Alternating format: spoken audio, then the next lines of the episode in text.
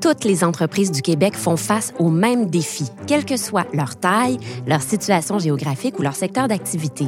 Il y a rareté de main-d'œuvre. Certaines entreprises manufacturières innovent pour composer avec cette réalité. Nous vous proposons d'aller à leur rencontre. Je m'appelle Noémie Mercier. Vous écoutez le balado Accélère, propulsé par la Chambre de commerce du Montréal métropolitain. Notre mission Outiller les PME face aux défis du monde des affaires d'aujourd'hui. Pour attirer et garder une main-d'œuvre qui se fait de plus en plus rare et de plus en plus exigeante, des organisations comme Chevron Rouen Noranda misent sur la culture d'entreprise. Je reçois la copropriétaire Bénédicte Deschamps. Bonjour Bénédicte. Bonjour Noémie. Bienvenue, merci d'être avec nous. Merci, c'est un honneur. Alors, Chevron Rouen Noranda, vous fabriquez des structures de bois pour des projets de, de construction résidentielle, commerciale ou agricole. Vous êtes spécialiste Exact. des fermes de toit Oui. et des poutrelles de plancher. C'est ça. Vous avez environ 25 employés, Ouais. quelque chose comme ça. Parlez-moi de la situation, tout d'abord, de la main-d'œuvre dans votre secteur puis dans votre région de la témiscamingue La pénurie de main-d'œuvre, où est-ce qu'elle vous fait mal, vous? Ben, en région, il faut comprendre que la témiscamingue c'est une région minière. Donc, la plupart des gens travaillent dans des mines et c'est des corpos qui sont euh, multinationales. Ils offrent aussi des super avantages, des, Des salaires, salaires. assez fous. Tu sais, euh, il y a plusieurs jeunes qui terminent pas le secondaire, qui font du 150 000 par année. Mhm. à 17-18 ans. Donc, c'est assez difficile pour une PME de composer avec ça. Mais euh, certaines y arrivent. Donc, euh, il y a de l'espoir. Il y a de l'espoir. Ouais. Puis j'imagine qu'avec une offre d'emploi comme celle que vous décrivez de la part des minières, les candidats, ils cherchent pas seulement un gros chèque de paie, ils sont de plus en plus exigeants sur toutes sortes d'autres choses. Oui, ça, c'est certain. Il y a des gens pour qui, euh, bon, c'est important d'avoir des horaires flexibles. Il y a des gens pour qui c'est inconcevable de partir aussi. On- nous, on appelle ça des runs. Il y en a qui font euh, du 7 jours à la maison, 7 jours au travail. Donc, il y a certaines personnes pour qui ça, ça fonctionne vraiment pas. Puis, euh, ces gens-là le, le disent haut et fort, mais reste que je dirais que dans la région, la mentalité est encore assez tournée euh, vers le salaire. Mhm. Euh, comme, comme chef d'entreprise, quelle sorte de stress, quelle sorte de difficulté est-ce que ça vous cause une situation de l'emploi comme ça? Ben, si je pense à Chevron Rwanda, c'est pas quelque chose qui va nous stresser à un point tel où on va devoir se remettre en question sur tous les aspects. Quoi qu'on est une entreprise qui se remet en question sur tous les aspects, anyway. Mais euh, pour être membre du groupement des chefs d'entreprise, j'ai plusieurs membres dans mon club qui sont entrepreneurs de PME aussi. Puis j'écoute ces gens-là. Puis il y en a qui doivent refuser euh, des contrats. Il y en a que leur délai de livraison devient extrêmement long. Il y a toutes sortes d'histoires. Il y en a des quand même bien, là, qu'ultimement, ça se termine bien, mais il y en a pour qui c'est très difficile. Puis pour certaines entreprises, que cette pénurie-là fait très mal. Puis il y a aussi le fait qu'on est en région. Donc, de plus en plus, les jeunes reviennent chez nous, mais c'est pas le cas tout le temps. Donc, euh, il y a des gens qui quittent, puis euh, ça aussi, ça, ça paraît là, dans le bassin de la main-d'œuvre. Donc, ça peut menacer la survie carrément de certaines Oui, entreprises. tout à fait. Puis vous, c'est pas votre cas jusqu'à maintenant? Non. Non. Bon, parlons de comment vous êtes arrivé là. Entre autres, bon, vous vous autoproclamez gardienne de la culture chez Chevron Ouais. Rouen-Noranda. Vous, vous avez entrepris de transformer les pratiques organisationnelles, la culture de l'entreprise de fond en comble. Mhm. Qu'est-ce que vous avez fait? Bien, en fait, il faut comprendre que ça, ça date pas de hier. Moi, j'étais au secondaire, je me rappelle très bien, en secondaire 4. En secondaire 5, j'avais un cours d'économie, puis un enseignant qui nous parlait euh, de la démographie. Puis euh, c'est là que j'ai appris pour la première fois là, euh, tout le concept des générations. Puis là, il nous expliquait que dans une vingtaine d'années, les baby boomers allaient partir à la retraite, qu'il allait avoir un gros creux au niveau de, de la population. Puis je me rappelle que ça, c'est une discussion qu'on a eue en famille autour d'un souper avec mon père. tu sais. Puis je disais à mon père, parce que c'est lui le, le cofondateur Exactement. Puis là, je disais, Pat, tu vas faire quoi, mettons? Qu'est-ce qui va se passer avec Chevron, tu sais, quand on va être rendu là, puis tout ça? Puis déjà, là, mon père avait des plans, puis il avait déjà une vision, puis il disait, je crois que dans les années 2000 et, et plus, il va falloir automatiser. Il va peut-être falloir avoir des robots. Je ne sais pas comment ça va fonctionner, mais déjà, mon père avait ce, ce désir-là. Et là, on parle de euh, quelles années où ces discussions-là se, se passaient autour de la table chez vous? Euh, début des années 2000. là. OK. Fait que, là, il était capable de voir que dans 10, 15, ben, même plus, que- en 20, tout cas, presque. plus- ouais, c'est ça, près de 20 ans plus tard, que ça, ça allait être euh, un enjeu hyper important. Donc, ça a commencé comme ça. Puis déjà en 2003, euh, mon père avait travaillé avec un consultant qui implantait le Kaizen dans des euh, manufactures. C'est quoi le Kaizen? C'est, ça pourrait ressembler à du Six Sigma, du Lean. Tout dans, dans le fond, c'est vraiment comment optimiser euh, la production à valeur ajoutée. C'est des méthodes de gestion. Oui, exact. Ben, vraiment dans l'usine pour optimiser le- l'espace de travail. Donc ça déjà, ça avait commencé. Puis on s'était rendu compte qu'à certains endroits, bon, ben il y avait un certain pourcentage où on mettait trop de temps. Donc comment est-ce qu'on peut faire mieux? Est-ce que c'est euh, en donnant des responsabilités à quelqu'un d'autre? Est-ce que c'est en mettant une machine robotisée? Bon, bref. Donc ça, ça a commencé déjà dans le début des années 2000. Comment être plus efficace à tous les points de vue sur le plancher? Exactement, en gardant en tête qu'éventuellement, un jour, il y allait avoir moins de monde de disponible. Donc, moi, je suis rentrée dans l'entreprise en 2010. Puis les deux premières années, ça a été un peu plus difficile. J'ai à peu près rien fait, sauf pleurer dans mon bureau. Ben voyons donc. Ouais, je, ben, je savais pas quoi faire. Moi, j'allais à l'université en même temps parce que moi, faut- je suis, je suis une coiffeuse de, de- d'envie. Là. Mon diplôme, c'est styliste. Je lâchais ce monde-là pour intégrer euh, l'entreprise familiale que j'avais repoussée toute ma vie auparavant.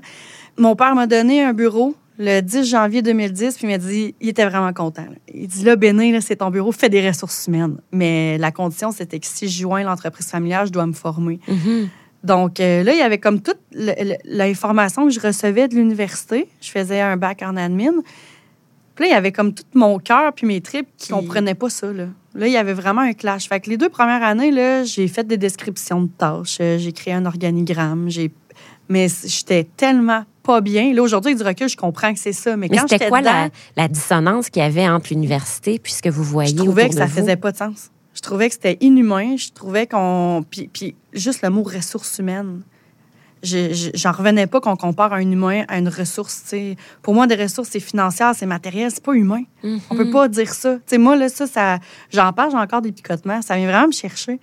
Puis là, on avait des cours sur la rétention. Je me disais, on peut pas retenir les gens. Moi, une re- retenir, c'est construire une niche, mets une laisse, puis attache quelqu'un. Tu sais, je me disais, fait que c'était tout dans ma philosophie, était tellement, en tout cas, Ça vous heurtait, là, Ouais, intimement. Vraiment, vraiment. Puis là, je me disais, ça marche pas. Fait que les deux premières années, j'ai pris ça mollo. Ben, j'ai pris ça mollo. J'ai pleuré. pleuré? Puis là, je me disais, euh, qu'est-ce que j'ai- pourquoi j'ai lâché la coiffure? Euh, Ça marchera jamais. Puis là, j'étais avec une gang de gars de shop qui, eux, euh, s'en balancent un peu de leurs émotions, puis tout ça. Mais j'ai continué à implanter des petits trucs ici et là. Puis ça a commencé euh, de façon super banale avec euh, le courrier du cœur à la Saint-Valentin, tu sais. Fait que, Que là, vous je avez disais- implanté entre vos employés. ah oui, là, dans, la- avec euh, mes gars d'usine. Fait que là, je leur disais, prenez donc cinq minutes pour dire merci à un collègue, tu sais, pour quelque chose. Ou dites-lui donc même que vous l'aimez, tu sais, que pas, pas, pas nécessairement d'am- ben, d'amour, mais Mhm. Au niveau du respect. tu sais, Vous le respectez, vous l'aimez, il contribue à rendre votre journée euh, plus douce, plus fun. Puis là, ça a commencé comme ça. Fait que là, Comment les- ils vous regardaient, euh, vos- vos- les travailleurs, vous, jeunes femmes qui arrivent d'un autre milieu, qui leur recommandent le courrier du cœur? Ben, avec les nouveaux, c'était pas si mal. Mais avec les gens qui étaient là depuis 10 à 15 ans, puis je vais le dire en bon québécois, ça me riait d'en face. Mais je, je dois être, je, je suis naïve ou je sais pas, utopique ou je vois des licornes. Fait que moi, j'ai continué de toute façon. OK. Fait que je sais pas, il y avait quelque chose là-dedans qui, qui m'appelait. Puis j'ai commencé à faire de la recherche puis à lire sur les différentes cultures d'entreprise pour finalement joindre le CA du groupement des chefs en 2015 à Drummondville. Qui est un regroupement de chefs d'entreprise québécois? Oui, c'est ça. Ben, Québécois, Nouveau-Brunswick, euh, Suisse, France, Belgique. OK. Donc, euh, 2000 membres à travers euh, la francophonie. Toutes des PME? Oui, toutes des chefs d'entreprise. Qui a une permanence aujourd'hui d'une cinquantaine de personnes. Puis quand j'ai joint le CA, euh, il y avait une décision au CA à prendre cette première journée-là. Moi, j'arrive, je connais personne, je suis la petite nouvelle, puis c'est toutes des super belles pointures d'entrepreneurs, très intimidants. Puis il y a une décision à prendre. Est-ce qu'on fait le, le switch de l'entreprise traditionnelle à l'holacratie? Puis là, moi, j'écoutais. C'est quoi l'holacratie? La quoi? C'est quoi? Puis quand, quand ils ont expliqué, je j'adhérais pas à, à 100% avec cette méthode, mais la philosophie qu'il y avait en arrière, puis l'amour de l'humain qu'il y avait en arrière, je fais comme, hey, ce que je cherche depuis, mettons, 5 ans, ça porte un nom. Et donc, c'est quoi exactement? Ben, c'est une, une technologie managériale qui s'apparente aux entreprises libérées. Et comment vous avez appelé ça? Holacratie. OK. Donc, euh, il y a Brian G. Robertson, qui est un fondateur aux États-Unis, qui a écrit euh, un livre là-dessus et euh, qui a vraiment créé cette structure managériale-là où chaque personne est imputable et où, dans le fond, il n'y a plus de patron. Fait que c'est vraiment des cellules, c'est chaque équipe qui va s'auto-gérer, qui s'auto-gouverne aussi. Et ça, Et vous avez implanté ça chez Ben, Chevron non, j'ai pas Noranda. ça parce que moi, je fuis les recettes toutes faites. Mhm. Donc là, la crassie, ça vient vraiment avec un... euh, ils appellent ça, eux autres, la constitution. C'est comme les règles du jeu. Puis là, c'est pas pêle-mêle. C'est pas euh, demain matin, il n'y a plus de patron, puis tout le monde fait n'importe quoi, puis c'est l'anarchie. C'est hyper structuré, Mhm. mais ça laisse vraiment la place aux gens de, de cultiver leur potentiel. Donc, qu'est-ce que vous avez fait, vous? Comment Ben, vous avez adapté la Moi, ce recette? que j'ai aimé de ça, c'était la philosophie où chaque personne sait ce qu'il y a à faire. Mhm. Puis quand on a commencé à amener ça chez Chevron, cette idée-là, juste en parler, pour plusieurs, c'était inconcevable. Puis moi, je les questionnais. Le week-end, quand tu vas chez toi, qui te dit que tu dois nourrir ton enfant? Qui te dit qu'en sortir de la poubelle? Qui va te dire que c'est le moment d'aller faire l'épicerie ou de tondre le gazon? Puis la blague, il y en a qui c'était ma femme, bien sûr. Mais sinon, je leur disais, vous êtes autonome, vous êtes intelligent. Vous savez quoi faire, quand le faire, parce que vous possédez l'info que vous avez besoin pour passer à l'action. Mais pourquoi, quand vous arrivez ici, il faut vous traiter comme des enfants de 5 ans à la maternelle? Vous êtes intelligent. Fait que, dans le fond, ce qu'on a décidé de faire, c'est de dire notre rôle chez Chevron, à mon frère, mon père et moi, va plus être d'accompagner les gens à se révéler à eux-mêmes. On dirait que les gens manquent beaucoup de confiance, puis depuis tellement, tu sais, ça fait tellement longtemps que l'organigramme hiérarchique existe, puis ça fait, dans le temps, les pyramides, c'était comme ça, les pharaons, ça a toujours été ça, la structure de la société. Oui. Ben, il faut défaire un espèce de paradigme qui est vraiment ancré profondément. Ben oui. Fait que ça se fait pas en un jour. On est encore là-dedans, puis c'est vraiment loin d'être parfait. Donc, vous avez aboli la hiérarchie Ouais, chez Chevron. ça a été la Il n'y a plus de patron. chose. Non. Les équipes s'autogèrent. Mais donc, comment ça marche concrètement? Est-ce que ce n'est pas le chaos? Non, c'est pas le chaos. c'est pas le chaos. Puis même au début, c'est vraiment difficile. Puis même moi, je trouve qu'on est loin là, d'avoir atteint. Ben, je peux pas dire quoi parce qu'on le sait pas. C'est- On sait pas de quoi demain va être fait. Mais moi, je trouve qu'on est loin du but parce que les réflexes sont encore présents. Ah, il arrive une situation, je vais aller demander à Mathieu, mon frère, par exemple. Les gars vont avoir le réflexe de vouloir aller voir mon frère. Puis mon frère, il est bon parce que. Mais toi, tu ferais quoi? Puis si tu penses à Chevron, qu'est-ce qui est bon pour Chevron? Puis c'est comme ça qu'on l'amène. C'est de la psychologie Mais- que vous faites. Ben, peut-être. Peut-être. je lisais euh, un livre aujourd'hui, 1 plus 1 égale 3 en montant dans l'avion. Puis euh, ça parlait de l'architecture des choix. Puis ça ça m'a vraiment, ça m'a fait penser à ça. Fait que c'est d'offrir des choix, puis que les gens se rendent compte que sont tout le monde est capable. Tout le monde peut le faire, là. Mais donc, concrètement, Ouais. c'est-à-dire vous assignez des projets à des équipes et elles les accomplissent selon. Ben, je vais te donner un exemple Oui. là, hyper concret. De la façon que ça fonctionnait avant, on recevait euh, une demande pour un contrat. Bon, là, il y avait l'équipe de soumission. Puis là, il y avait mon père qui repassait en arrière. Est-ce que c'est les bons prix? Est-ce que c'est la botte? Est-ce que c'est le bon markup? Est-ce que c'est les bonnes informations? Est-ce, qu'il- est-ce que tout est là, qu'il manque rien? Là, si tout était beau, là, le technicien pouvait renvoyer l'estimation. Une fois qu'on avait, après ça, un PO pour produire, bon, mais là, ça s'en C'est quoi un. PO? Ben, c'est le numéro de commande, le bon de commande. Oui, c'est ça. Moi, je suis dans ma tête, hein, ça y va. Donc, euh, là, le client nous donne son bon de commande. Go, vous pouvez produire. Là, on fait les dessins. Là, après ça, en dessin, il y avait un directeur technique qui, lui, reprenait les dessins de son équipe. Est-ce que tout est beau? Est-ce qu'il manque rien? Non, non, non. Parfait. Ensuite de ça, ça s'en allait dans l'usine. Là, ça va au siège. Mais là, avant que ça parte au siège, le directeur de production vérifiait si tout était là. Puis là, c'est le directeur de production qui donnait sa liste de bois au commis de cours.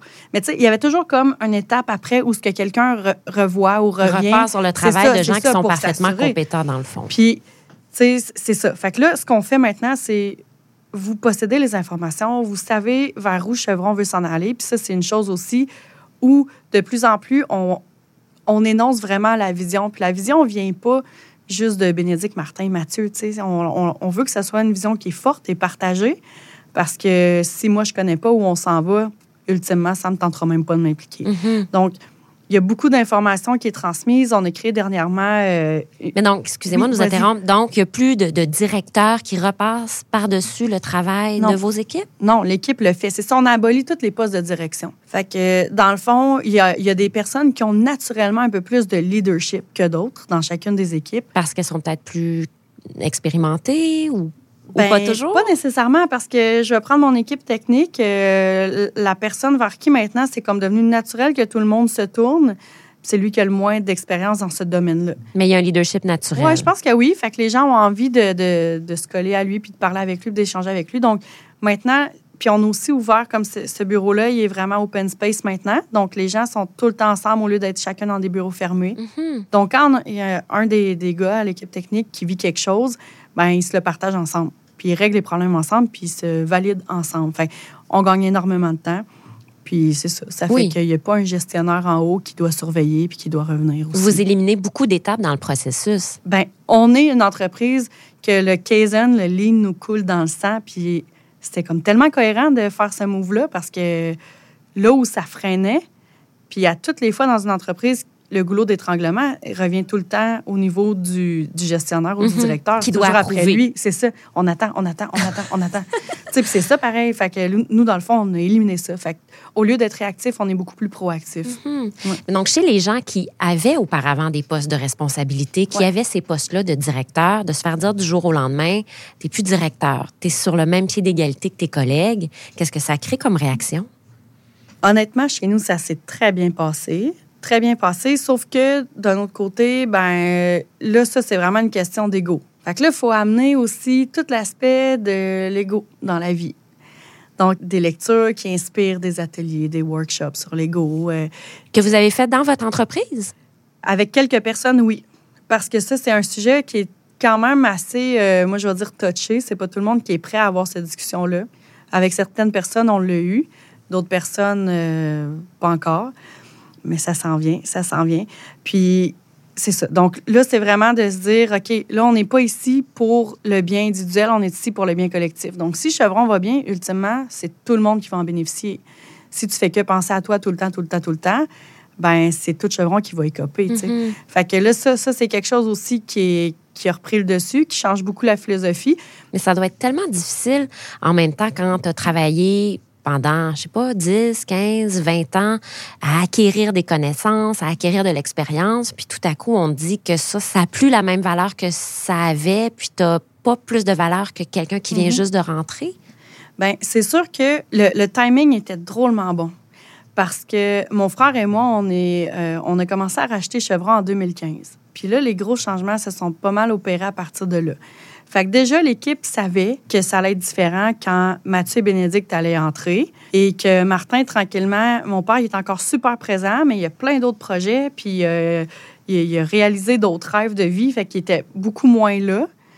Euh, fait que ça, ça nous a vraiment aussi permis de pouvoir prendre notre place Mhm. puis d'amener cette réflexion-là.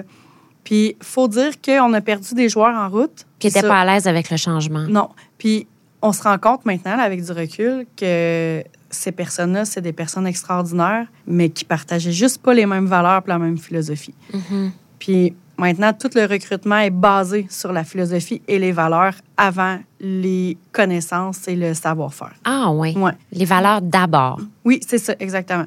Puis s'il y a un fit au niveau des valeurs puis de la philosophie, même de vie de la personne, ben la personne va être ouverte à vouloir apprendre. Fait qu'après ça, on, on peut construire là-dessus. Puis depuis qu'on fonctionne comme ça, là, c'est vraiment le jour et la nuit. Hmm. Le jour et la nuit en matière de climat, de... Ouais. En matière Bonheur? de climat, en matière de bonheur, j'ose ben, j'ose l'espérer, mais pour vrai, les gens, j'imagine, euh, tu sais, moi, je vois ce qui se passe là, puis je vois leurs yeux, puis les gens sont contents de travailler chez nous. Au niveau aussi opérationnel, aujourd'hui, on produit, j'ai pas les dernières stats, là, mais on était pas loin du 30 plus qu'avant, avec 9 personnes de moins. Hmm. Avant cette transformation-là? Oui, c'est ça exactement. Fait que c'est sûr que la machinerie, les équipements, les robots, ça y est pour beaucoup. Mais au niveau justement de la philosophie, au niveau des valeurs, mais c'est certain que quand tu as du fun, là, c'est sûr que c'est plus facile. Les gens sont plus productifs. C'est ça exactement. Puis les gens, ben, on les implique dans dans plusieurs de nos décisions, pour vrai. Là, à part que si c'est hyper ciblé là, sur une stratégie X, là, euh, ou ce que ça demande, euh, puis même des fois, on laisse encore euh, notre père euh, conduire quelques petits dossiers. Là, mais pour la plupart du temps, on demande vraiment, puis dernièrement, on a, on a eu une rencontre avec tout le monde, puis dire, vous voyez, Chevron, c'est où dans 10 ans, dans 15 ans, dans 20 ans? Parce qu'on va avoir besoin de votre contribution dépendamment de votre vision de l'entreprise. Sais, si tout le monde dit, ben, on veut que Chevron demeure tel que c'est aujourd'hui, ben, parfait, on va faire, on va garder ça comme ça. Mais il y en a qui, Ah, on pourrait peut-être euh, acquérir, on pourrait vendre aux États-Unis, on pourrait ouvrir des bureaux partout. Ah, parfait, mais allez-vous embarquer, tu sais? Si c'est votre vision, mais il faut que ça soit une vision commune qui est forte et partagée. Donc, tout le monde est invité à participer à, à la définition de cette vision-là. Clairement, Mhm. c'est important. Si on va sur le site web de euh, votre entreprise, on voit des valeurs, les valeurs Ouais. que vous êtes données. Il y, a- il y en a quelques-unes qui sont peut-être moins surprenantes. Euh, Réussir en équipe, Ouais. euh, oser innover. Il y a aussi se dire les vraies affaires Ouais. et avoir du fun. Ça, c'est identifié comme valeur fondamentale de votre entreprise. Euh, pourquoi? Pourquoi c'est important? Ben, la, la seule question qui me vient, c'est si c'est plate, puis que c'est un fardeau, puis que c'est pas le fun, ça te tente-tu? c'est sûr que la réponse est non. Puis pour nous, c'est primordial. Puis mon frère et moi, on est deux personnes de, de party. Puis Mathieu et moi, on aime accueillir le monde. Puis on aime ça quand c'est convivial, quand c'est facile, puis quand, que, quand on peut rire. Puis mon frère et moi, quand on était jeunes, on écoutait les mêmes films 350 millions de fois. On se parle en, en phrases de films. Puis, tu sais, c'est- comme ça que ça se passe chez Chevron. Fait c'est important que les gens qui vont intégrer l'équipe euh, se sentent à l'aise là-dedans parce que c'est ça qui se passe. Puis dans l'usine, il y a de la musique tout le temps. C'est l'année passée ou l'autre année, là, en tout cas, il y a peut-être deux ans là, que Despacito est sorti, que plus personne ne pouvait l'entendre. Mais à toutes les fois qu'elle jouait dans l'usine, ben, la gang de, de gars qui travaillaient là avec leur poche à clous, ça, se mettait à danser le merengue, ces tables d'assemblage. On veut Puis- voir des vidéos. ah oui, ben il y, en- il y en a là, probablement sur Facebook, il doit y avoir une coupe d'affaires. C'est vraiment, les gens ont du fun ensemble, puis tu sais, on le sait, il y, a- il y a certaines personnes qu'on voit en dehors du travail aussi, puis on sait qu'il y en a qui se tiennent ensemble, puis c'est important pour nous de conserver ça. Puis la journée où quelqu'un va rentrer chez nous, qu'il n'y aura plus de fun, ben on va essayer de comprendre pourquoi. Puis si c'est vraiment l'atmosphère qui fonctionne plus, on va juste y suggérer d'aller avoir du fun ailleurs, tu sais, parce que c'est vraiment, vraiment important. Puis se dire les vraies affaires, ben moi, ça me jette sur le dos de voir à quel point il y a des non-dits dans le monde du travail. Ça me fait capoter. Pour vrai, je ne peux pas concevoir que des collègues travaillent ensemble puis qu'ils se disent pas qu'est-ce qui va pas ou qu'il y a des accrochages. Puis moi, maintenant, aujourd'hui, je suis aussi cofondatrice d'une autre entreprise. Je, je suis coach de gestionnaire. Je donne des conférences, de la formation. Donc, j'accompagne beaucoup d'entreprises euh, à vivre une transformation managériale et culturelle.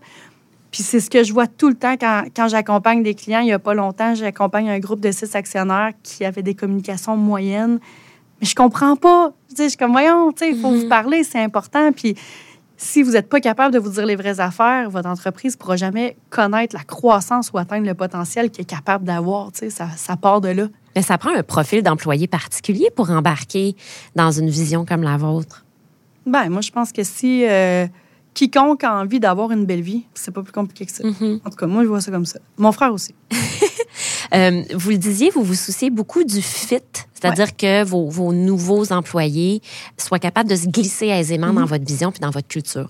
Comment est-ce que vous faites pour garder un équilibre entre ça, le fit, puis se, se glisser aisément dans un groupe, et l'importance aussi d'avoir une diversité d'horizons puis une diversité de perspectives qui fait que tout le monde pense pas pareil, puis peut générer des façons différentes de voir le monde puis de trouver des nouvelles fait. solutions aux problèmes. Première des choses, je pense que personne possède dans notre équipe à 100% la philosophie ou à 100% les valeurs. On est tous différents.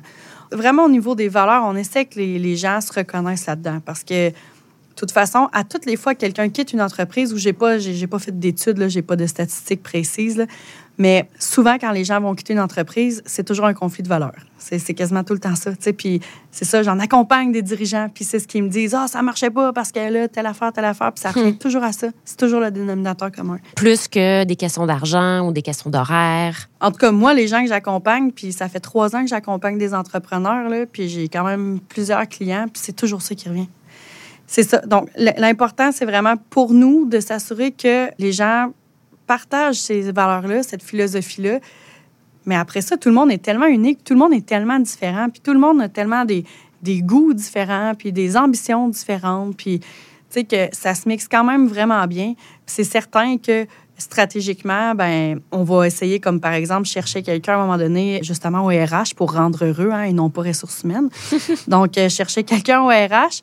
Puis là, c'était moi qui le faisais, mais parce que là, j'étais amenée à quitter souvent pour les conférences, la formation et tout. Je me suis dit, ça va me prendre quelqu'un, mais qui est vraiment mon opposé. Hmm. Parce que là, justement, si je veux amener quelque chose de, de nouveau, amener ça un peu plus haut, puis faire différent, ça va prendre quelqu'un qui n'est pas béné.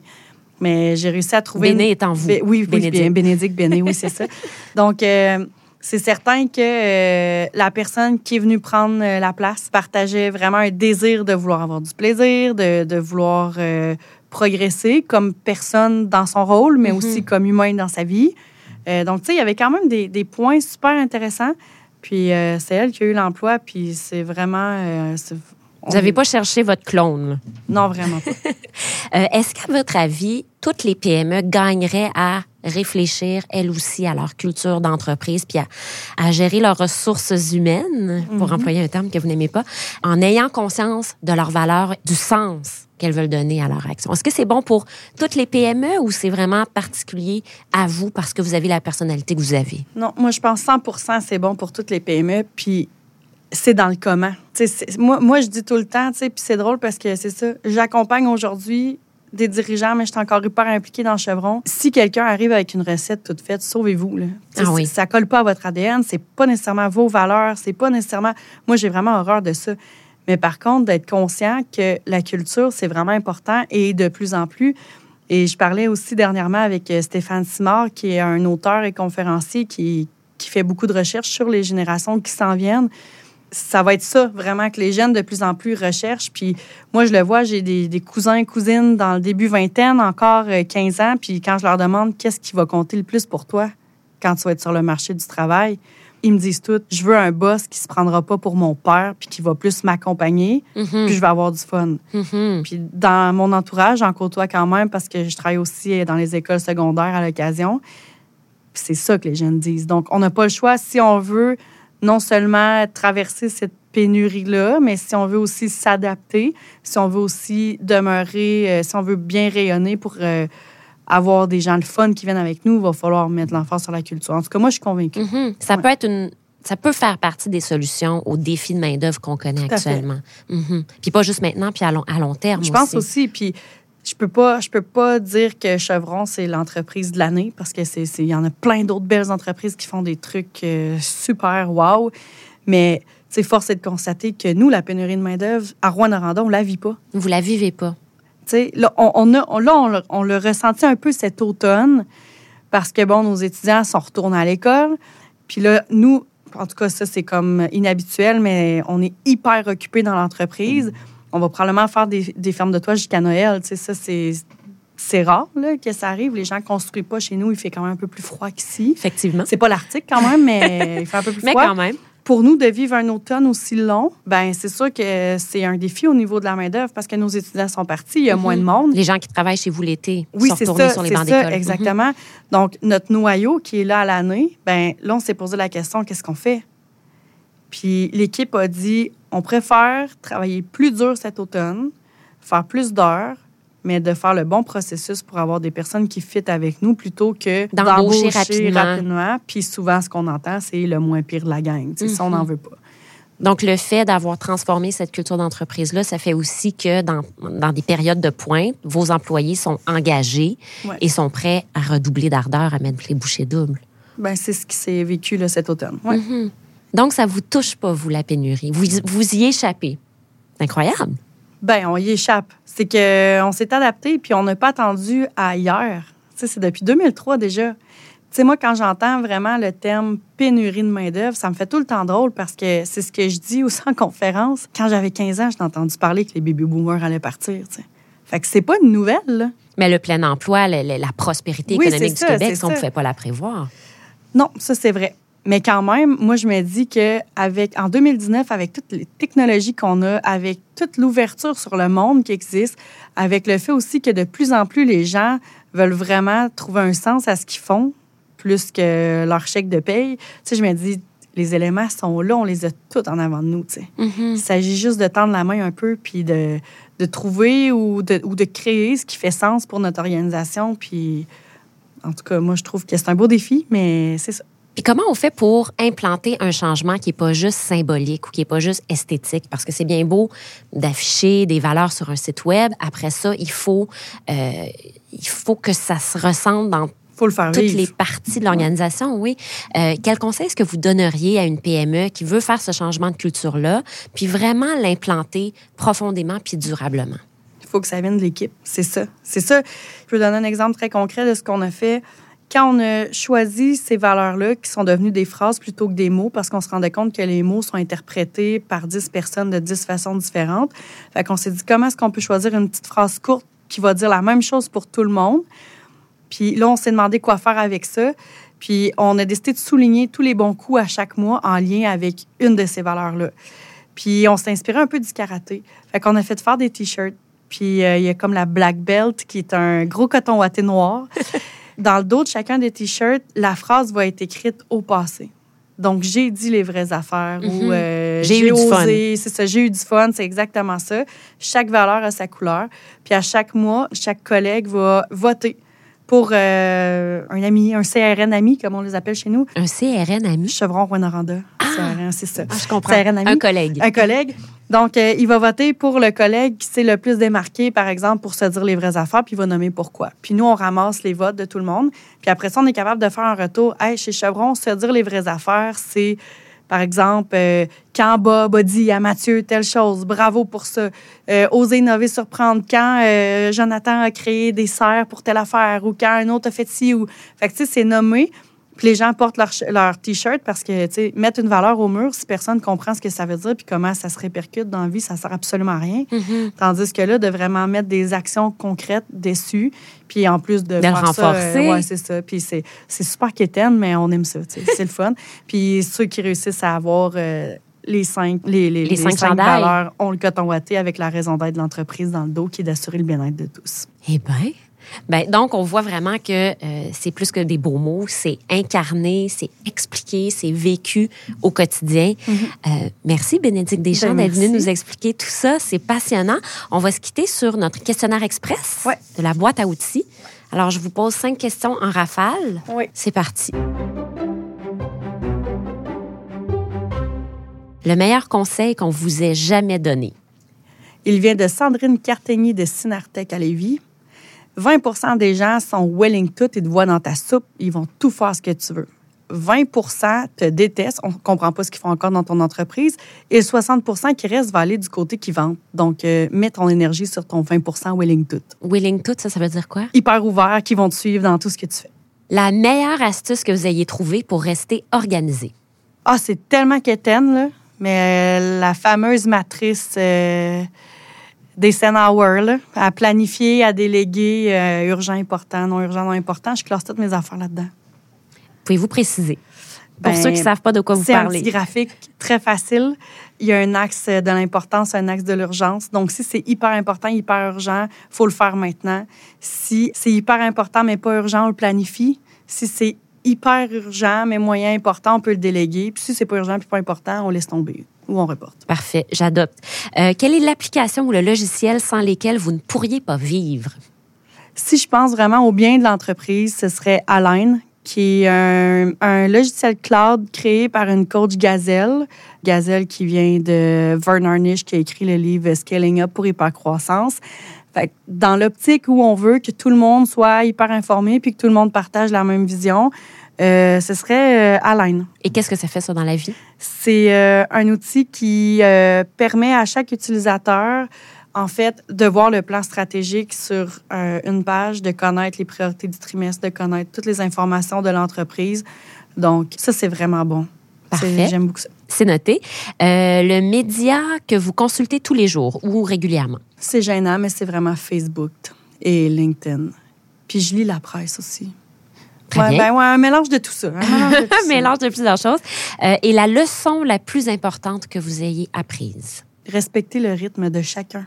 Parce que moi, je suis convaincue de bien des choses. Je suis hyper ouverte d'esprit. J'aime expérimenter, mais tout le monde ne va pas à la même vitesse. Puis euh, la journée où tu pognes le mur, ça fait mal, mais après, tu, tu apprends à respecter. Ouais, ça, c'est ma meilleure leçon. Respecter le rythme. Parce que ça ne veut pas dire qu'ils ne se rendront pas. Peut-être qu'ils vont se rendre plus lentement. Exact. Hmm. Puis à leur façon. Et à leur façon. Ben, c'est noté. Merci beaucoup, Bénédicte Deschamps. Vous êtes copropriétaire de Chevron Rouen-Noranda. Ça a été un plaisir de vous recevoir. Merci. Ce que propose Bénédicte Deschamps, c'est-à-dire éliminer toute hiérarchie dans une organisation, c'est certainement pas fait pour toutes les entreprises. Mais quand ça fonctionne et que les employés embarquent, on voit à quel point ça peut non seulement transformer le climat dans une organisation, mais contribuer à attirer des candidats de grande qualité. Le balado Accélère est réalisé par Casacom et rendu possible grâce à la Chambre de commerce du Montréal métropolitain, à Investissement Québec et à la participation financière du gouvernement du Québec. Si vous êtes un entrepreneur en quête de conseils et de soutien, visitez le acclr.ccmm.ca.